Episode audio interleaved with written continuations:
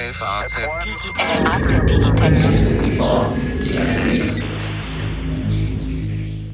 Herzlich willkommen zum Digitech Podcast 5G, viele Milliarden Euro, fast 200 Auktionsrunden. Wir wollen über den nächsten Mobilfunkstandard sprechen. 5G heißt er dessen Rechte gerade in Deutschland versteigert werden. Im Büro sitzen Carsten Knob, unser Chefredakteur für digitale Produkte. Mein Name ist Alexander Armbruster, ich bin Wirtschaftsredakteur der FAZ und wir haben heute einen Experten zu Gast, unseren Korrespondenten Helmut Bünder, der sich mit der Telekommunikation in Deutschland auskennt wie kein anderer, wie ganz wenige andere. Die Auktion covered für die Frankfurter Allgemeine Zeitung schon von Beginn an und uns erklären wird, was da eigentlich los ist, warum es um diese Summen geht und welche Hoffnung die Unternehmen, die Menschen, die Bundesregierung eigentlich mit dieser Technologie verbinden. Lieber Helmut, beinahe 200 Auktionsrunden sind jetzt vorbei in der 5G-Verauktionierung. Erklär doch noch einmal kurz für alle, die in dem Thema gar nicht tief drin sind, was wird da eigentlich jetzt gerade versteigert und warum gibt es eigentlich so viele Runden? Ja, versteigert wird im Prinzip der Rohstoff für eine große Zukunftstechnologie, nämlich für 5G. Wir haben äh, zwei Funkbänder, um die es geht. 2 und 3,6 Gigahertz heißen die. Ähm, man kann das relativ einfach so erklären, dass die 2 Gigahertz Bänder begehrter sind. Die Funkwellen tragen weiter. Man muss weniger Funkmasten aufstellen, um Netze zu errichten. Die 3,6 Gigahertz Blöcke sind ähm, vor allen Dingen für Städte geeignet, weil sie große Mengen an Daten übertragen konnten, aber nicht ganz so weit reichen. Diese verschiedenen Funkbänder sind aufgeteilt in 41 unterschiedliche Blöcke, auf die einzeln geboten werden kann und deswegen zieht sich die ganze Angelegenheit auch so lange hin. Wir sind jetzt aktuell gerade in der wahrscheinlich letzten Runde des heutigen Tages, in Runde 171. Die Runde vorher endete zum ersten Mal mit mehr als 5 Milliarden Euro, 5,06 sehe ich hier vor mir auf der Webseite der Bundesnetzagentur, die regelmäßig zeitnah in Echtzeit fast wie in 5G über die Ergebnisse äh, über die Ergebnisse informiert. Das ist jetzt Stand Mittwochabend, nur als kurzer Einschub, nicht wahr? Genau.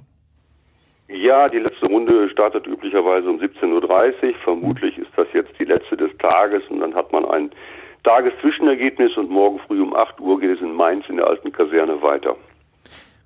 Warum? Oder erstmal noch gefragt, wer bietet denn da eigentlich? Und wer hat denn so viel Geld, dass er so viel bezahlen kann dafür? Wir haben die drei äh, etablierten Netzbetreiber, die Deutsche Telekom, Vodafone und O2, Telefonica Deutschland. Und wir haben den Neulink 1 und 1 Drillisch, der zum allerersten Mal an einer Auktion teilnimmt. Ähm, die meisten Zuhörer werden 1 und 1 Drillisch kennen durch seine Marken Smartmobil, Yourphone oder Simply. Äh, es ist so, dass 1 und 1 Drillisch bisher kein eigenes, kein eigenes Netz betreibt, sondern äh, Funkkapazitäten zukauft, vor allen Dingen bei Vodafone und bei O2. Das kostet natürlich einen Haufen Geld. Im Jahr, im Jahr sind es wahrscheinlich so um die 600 Millionen Euro, sagen Analysten. Mhm keine eigenen Zahlen und dieses Geld will man sich dauerhaft sparen, indem man eigene Infrastruktur aufbaut.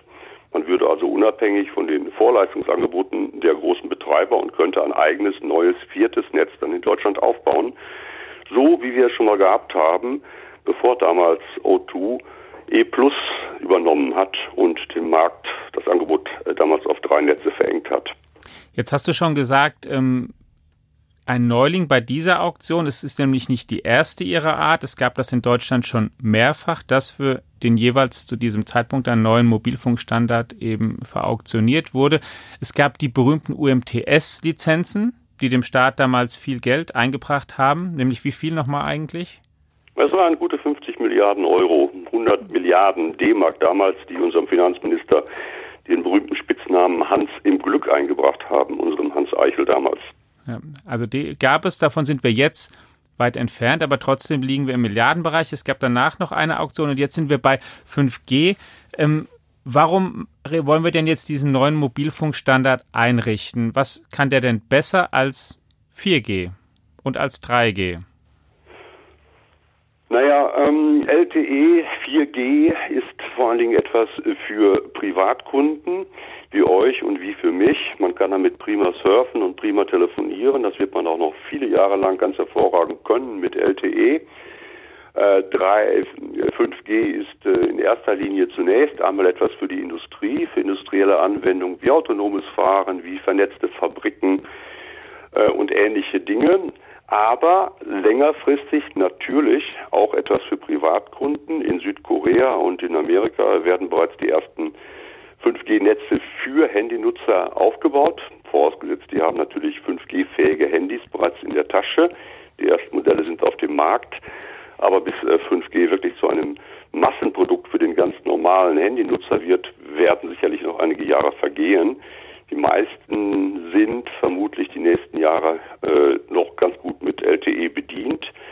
Wenn sie überhaupt schon LTE in der Tasche haben, in Deutschland funken, in Deutschland telefonieren und surfen ja auch noch ja, ungefähr 30 Prozent der Nutzer sogar auf 3G, sind also noch weit weg von dem 5G-Standard.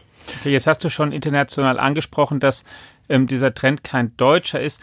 Carsten, ist das der Grund, warum Deutschland jetzt auch diese Auktion startet, um einfach da dran zu bleiben?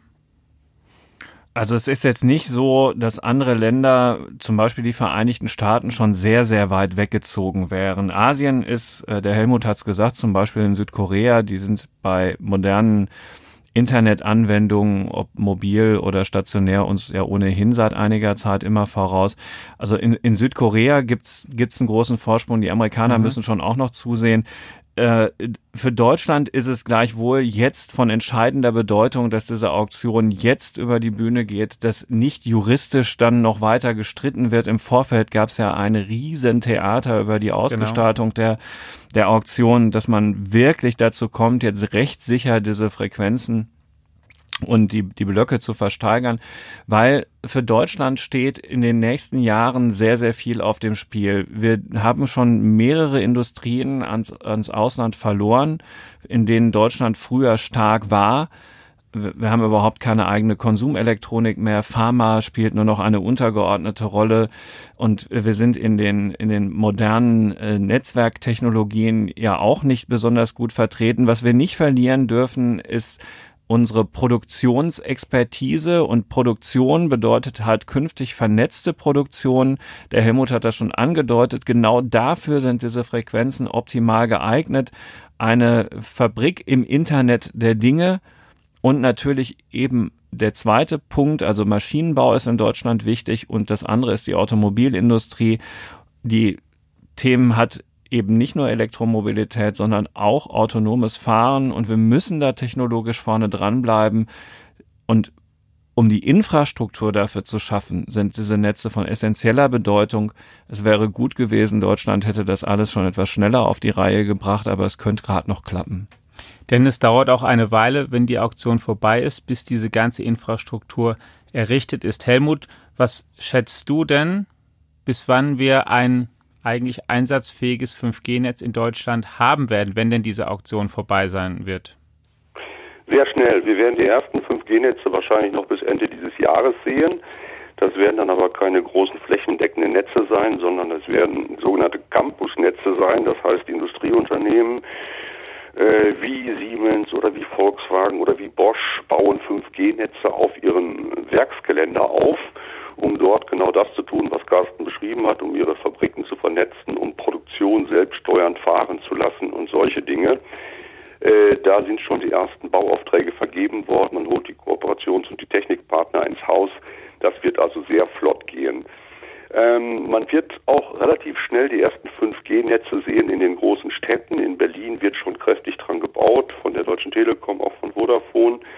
Da wird es in den Zentren relativ bald Netze geben, die 5G-fähig sind. Bis das Ganze auf dem Land ausgerollt sein wird und so etwas wie eine, eine flächendeckendes 5G-Angebot da sein wird, wird es wahrscheinlich noch Jahre dauern. Dafür müssen zigtausende von Funkmasten aufgebaut werden. Diese Funkmasten müssen an ein Glasfasernetz angeschlossen werden, um die Daten in Lichtgeschwindigkeit übertragen zu können. Das wird alles sehr, sehr viel Geld kosten und auch noch sehr lange dauern. Und die Auktion jetzt kostet ja auch schon viel Geld. Es geht ja um Milliardenbeträge und der Telekom-Vorstandsvorsitzende Timotheus Höttges zum Beispiel hat das auch ähm, in dieser Woche beklagt, einmal mehr beklagt, dass das auch nicht zu hoch gehen darf, diese Summe, weil sonst eben das ein Problem ist und das dann einfach Mittel sind, die fehlen für den tatsächlichen Ausbau. Richtig? Ja, das ist absolut richtig.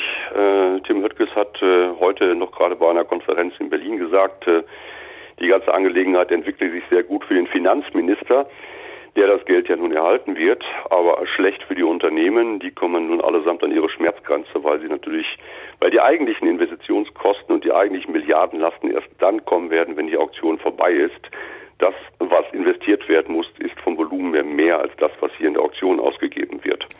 Nun hat äh, der äh, Herr Höttges natürlich seine Aktionäre und sein Investitionsbudget im Blick, aber an dieser Stelle muss man vielleicht sagen, lieber Helmut, dass der Finanzminister ähm, vielleicht ein bisschen zu kurz gesprungen ist in der Formulierung, denn die Einnahmen aus der Versteigerung, die sollen doch in einen Digitalfonds der Bundesregierung fließen, also in einen Digitalfonds von allen von uns und der soll doch auch einen guten Zweck erfüllen. Also ein bisschen freuen dürfen wir uns dann aber doch als Bürger über das Versteigerungsergebnis, oder? Ja, da bin ich durchaus, da bin ich durchaus bei dir, Carsten. Aber wir haben ja bereits einen Digitalfonds und ein Breitbandförderungsprogramm. Seit drei Jahren etwa läuft es, dotiert mit vier Milliarden Euro.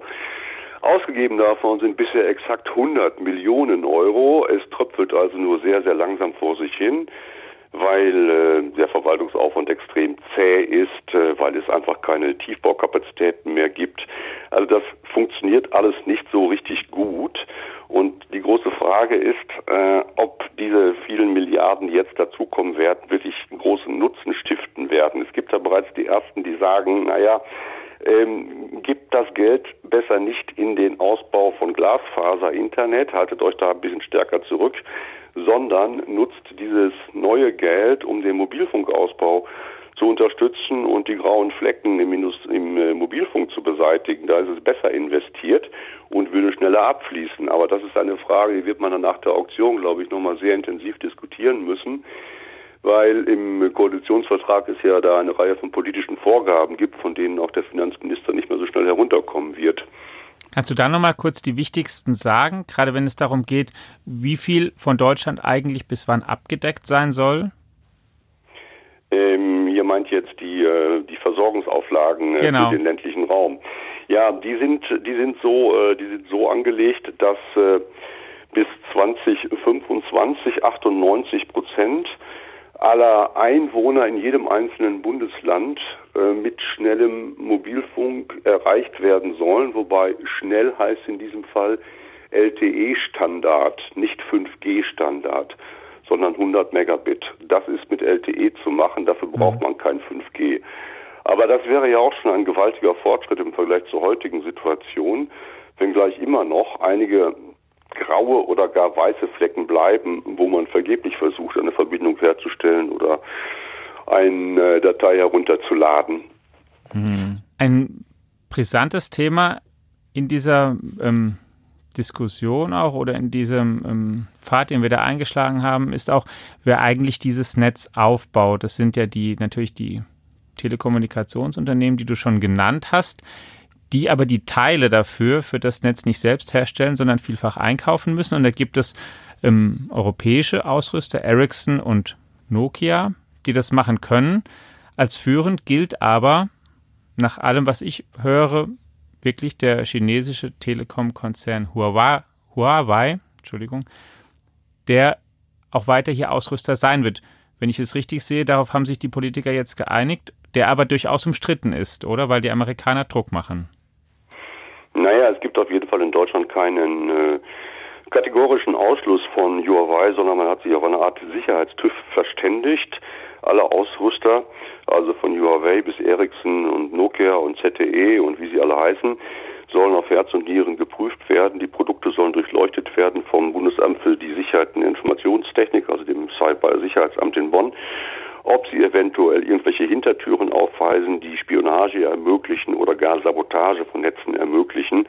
Also Huawei darf dann liefern, wenn die Produkte von Huawei diese Kontrollen und diese Sicherheitsprüfungen überstehen, so wie bei allen anderen Ausrüstern auch.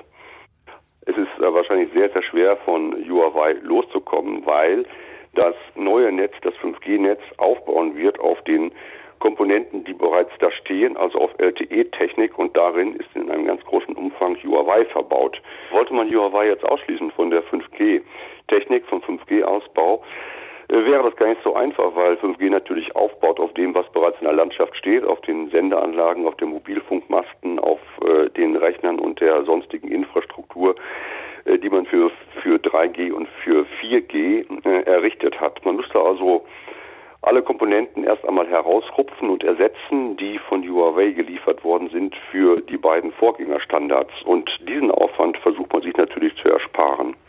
Ginge das denn theoretisch überhaupt? Also können Nokia und Ericsson Vergleichbares herstellen? Auch schon mit Blick nach vorne gerichtet, sozusagen. Man kann ja auch das Szenario machen, wir verbauen hier Huawei, aber sobald es da auch zunehmende Sicherheitsbedenken gibt, ist man zumindest in der Lage, dann bestimmte Komponenten relativ zeitnah zu ersetzen.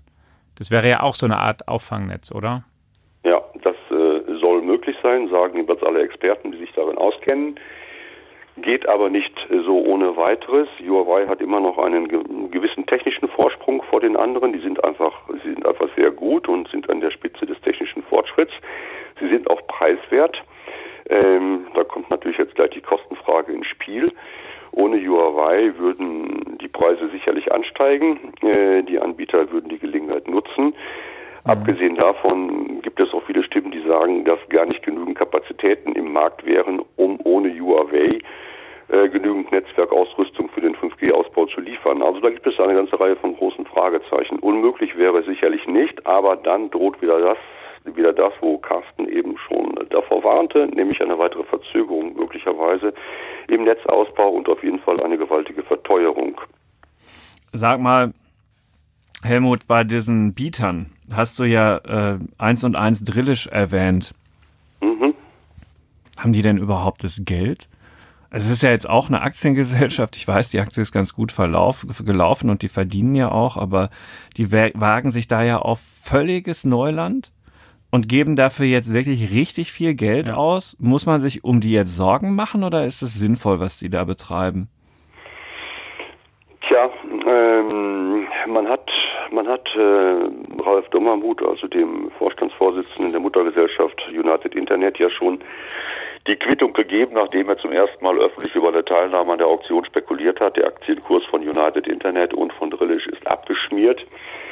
Und zwar ganz gewaltig abgeschmiert. Äh, zuletzt hat er sich wieder ein wenig erholt, als es so aussah, als würde die Auktion mit einem Ergebnis unter der unter den allgemeinen Erwartungen enden.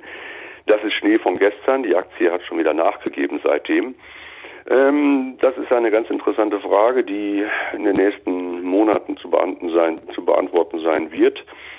Äh, United Internet hat sich große Finanzierungslinien besorgt von den Banken, einen Konsortialkredit von 2,8 Milliarden Euro sich gesichert, der erst einmal ausreichen dürfte, um die Auktion zu überstehen, aber gewiss nicht reichen wird, um ein Netz aufzubauen. Ähm, die Aktionäre werden bluten müssen, wenn die Auktion erfolgreich verläuft.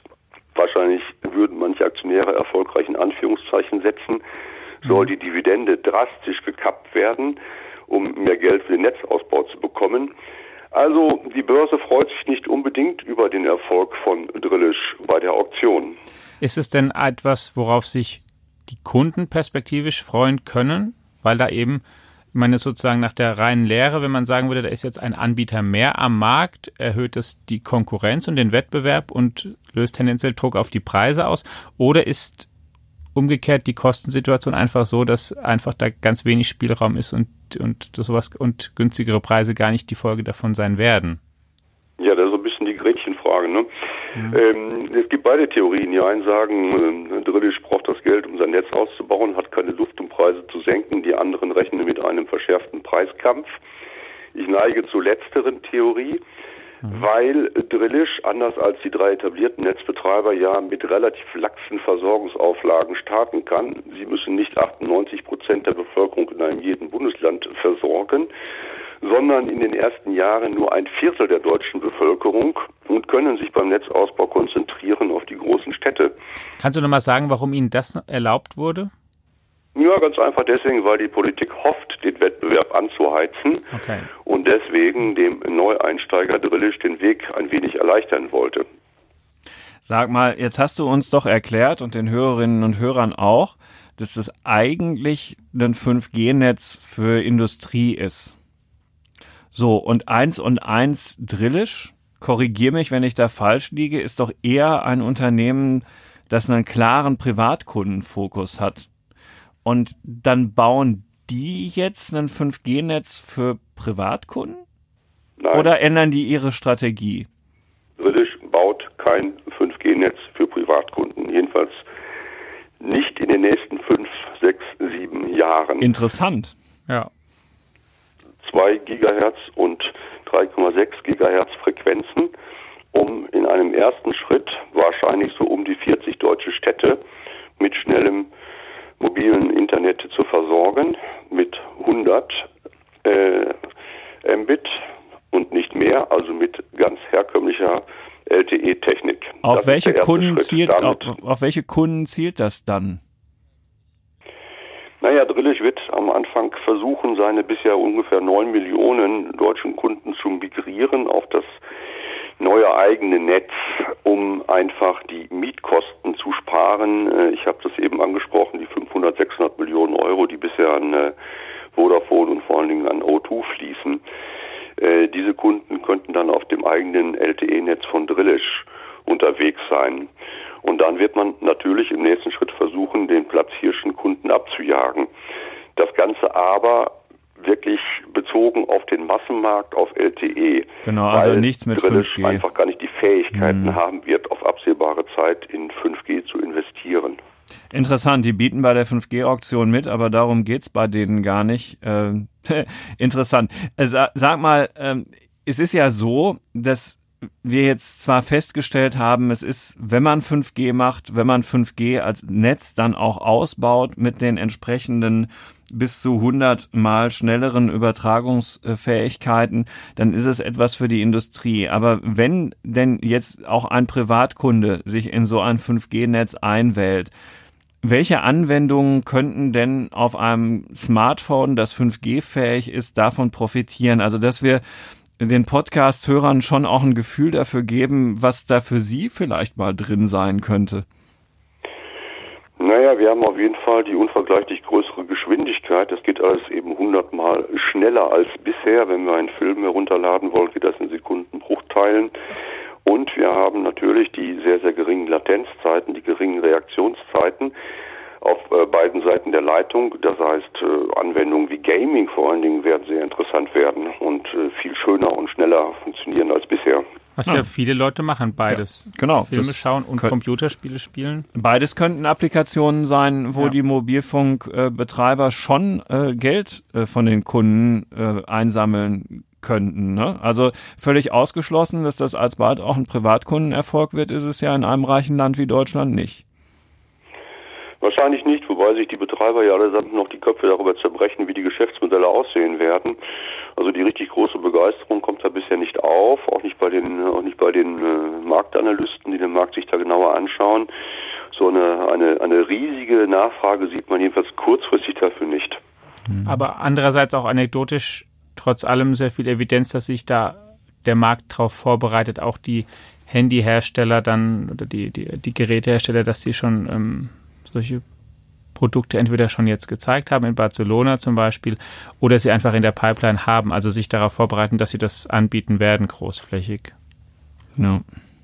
Interessant ist auch, Helmut, ich weiß gar nicht, ob du das weißt, ähm, die New York Times hat eine Partnerschaft mit dem amerikanischen Mobilfunkanbieter Verizon gibt's hier ja in Europa nicht. Vodafone war daran mal beteiligt, haben das verkauft. Also Verizon ist ein großer Anbieter in, in den Vereinigten Staaten und die New York Times hat mit denen eine Partnerschaft abgeschlossen und die entwickeln für ihre Leser in einem 5G Lab, das von, von Verizon mit, mit viel Geld unterstützt wird, Anwendungen, die interessant sein könnten, damit Verizon-Kunden dann halt eben auf den 5G-Data-Plan upgraden. Die Amerikaner sind gedanklich bei diesen Dingen immer schon viel weiter. Ne? Also während, ich höre das bei dir so ein bisschen raus, auch deine Ansprechpartner in, des, in, in, in der Mobilfunkindustrie, in der Telekom-Industrie ganz offensichtlich sehr stark die Geschäftskundenkarte spielen, äh, ist es in Amerika eindeutig so, dass die äh, Betreiber da schon viel, viel weiter denken. Das ist interessant. Ja, ja, das scheint so der übliche Abstand zu sein, den wir bei der Entwicklung haben zu den Vereinigten Staaten. Das war ja auch bei der Umstellung auf LTE so gewesen, dass es bei uns viel länger gedauert hat als in, als in Amerika, weil dort auch, glaube ich jedenfalls, die äh, Zahlungsbereitschaft für, für Premium-Produkte im Mobilfunk etwas größer ist. Zahlen mehr. Uns. Ja, mhm. das stimmt. Zahlen mehr. Ja. Ist zwar auch bei uns ja kein Sonderangebot mehr, aber schon nach wie vor kein Vergleich mit den Vereinigten Staaten. Wie lange, Helmut, geht denn die Auktion jetzt eigentlich noch in Deutschland? All darüber zu spekulieren ist ein bisschen Spürkenkiekerei. Mm, wir Aber du hast ja so vor einer Woche einmal den Eindruck, dass es zu Ende gehen könnte. Da hatten wir mal eine kleine Flaute. Die Angebote kamen nur noch tropfend herein. Äh, danach zog es wieder sehr, sehr schnell an und äh, wir stehen halt, wie gesagt, jetzt bei der Marke von mehr als 5 Milliarden Euro, mit der man nicht mehr unbedingt gerechnet hatte. Ähm, es ist so, dass die Auktion weitergeht, bis auf keinen einzigen dieser 41 Blöcke mehr geboten wird. Das ist deswegen schon sehr schwer vorherzusagen, zu sagen, weil die einzelnen Blöcke bewegliche Ziele sind. Die einzelnen Blöcke sind immer genauso viel wert wie eine Kombination von Blöcken. Wenn ein bestimmter Block verloren geht, dann muss eine Ausbauplanung verändert werden. Wir kommen da jetzt in die in die Frequenzphysik herein. Also es geht immer darum, bestimmte Blöcke möglichst optimal zu zu kombinieren, um die Aus, um die Ausbaukosten zu minimieren. So, und das macht es halt sehr, sehr schwierig vorherzusagen, wann alle zufrieden sind, weil wir nicht wissen, wie die Ausbaupläne der Unternehmen aussehen. Aber man hat inzwischen das Gefühl, dass die Unternehmen allesamt ein bisschen an der Schmerzgrenze angekommen sind und es gab heute Nachmittag auch ein, einige erste Friedensangebote dahingehend, dass äh, Vodafone äh, und die Deutsche Telekom äh, Höchstgebote zurückgezogen haben, wohl um anzudeuten, naja, diesen Block will ich nicht unbedingt haben, wenn ihr so viel Wert drauf legt, dann behaltet ihn ihr halt. Äh, andererseits hat äh, O2 auf Blöcke nachgelegt, obwohl es bereits das äh, höchste Gebot vorher abgegeben hatte, um klar zu demonstrieren, da werde ich mich nicht mehr von abbringen lassen. Man hatte heute in den letzten beiden Runden so ein wenig den Eindruck gewinnen können, dass man äh, versucht, sich doch jetzt irgendwann friedlich, schiedlich zu einigen und sich da nicht in weitere astronomische Höhen hineinbieten will. Aber das kann sich auch morgen alles schon wieder geändert haben. Hm, ganz schön spannend. Sag ja. mal, hast du eigentlich einen Einblick, wie das da aussieht in Mainz? Sitzen da dann jetzt irgendwie vier Leute an einem äh, polierten Tisch mit einem Telefon und, und bieten? Oder ist das etwas, etwas, etwas so, more sophisticated? Also haben die da einen ganzen Stab von Leuten und sitzen an x Computern? Wie, wie muss man sich das vorstellen da in dieser Kaserne in Mainz? Relativ trist, trist und traurig. Da sitzen ähm, Abgesandte der vier Unternehmen in streng abgeschotteten Büros, haben vor sich einen, äh, einen Auktionsrechner. Äh, Handys müssen abgegeben werden. Äh, auf die Toilette geht es nur in Begleitung, damit man sich nicht austauschen kann. Echt? Ach so. Äh, auf diesem Auktionsrechner gibt es die große Maske für die Eingabe der Angebote, die aber natürlich nicht in Mainz von den äh, Mitarbeitern, die übrigens gesondert geschult worden sind, damit sie mit der Software umgehen können und so weiter, ausgetüftelt werden, sondern die kommen aus den Konzernzentralen. Dort fallen die, die eigentlichen Entscheidungen in der in Bonn bei der Telekom oder in Düsseldorf bei Vodafone. Da sitzen die Strategen, da sitzen Spieltheoretiker, die versuchen vorherzusagen, wie werden denn jetzt die anderen reagieren. Es gibt eine Mannschaft von Technikern, die die verschiedenen Ausbaukombinationen durchkalkuliert, die sich nach jeweiliger Frequenzverteilung ergeben könnten und so weiter und so weiter. Also es muss nach jeder Runde eigentlich wieder neu gerechnet werden, neu bewertet werden, um dann ein neues Angebot zu formulieren. Und deswegen dauert das Ganze auch so lange. Sehr ja, cool. Ja, und wie wir gehört haben, jetzt auch ist auch diese ganze Auktion eine eigene Wissenschaft für sich, wie auch die dahinterstehende Technologie eine Wissenschaft für sich ist. Lieber Helmut, dir ganz herzlichen Dank für die Zeit, die du dir genommen hast, um unseren Hörerinnen und Hörern heute Auskunft zu geben. Ihnen, liebe Hörerinnen und Hörer, vielen Dank fürs Zuhören. Eine Zukunftstechnologie Deutschlands tritt in eine entscheidende Phase, insofern diese Auktion jetzt möglicherweise dann doch dem Ende zugeht, in nicht, äh, auf das Ende zugeht in nicht allzu ferner Zukunft. Wenn Sie sich über weitere Themen informieren möchten, in der Technologie, in der Automobilwelt, die weit darüber hinausgehen, dann wollen wir Sie natürlich auf alle unsere Angebote herzlich verweisen, auf unsere FAZ Digitech App, deren Bestandteil auch dieser Podcast ist und die Sie jetzt kostenlos testen können unter www.fazdigitech.de. Außerdem natürlich auf unsere Faznet Homepage das Digitalangebot F auf unsere Tageszeitung, die FAZ Woche und die Sonntagszeitung, die Sie regelmäßig auf dem laufenden Stand halten und Ihnen ein guter Begleiter sein können in die technische Zukunft, nicht nur der Bundesrepublik. Danke fürs Zuhören. Danke Helmut, danke Carsten und eine schöne Woche. Ciao. Sehr gern. Tschüss. Dankeschön. Tschüss.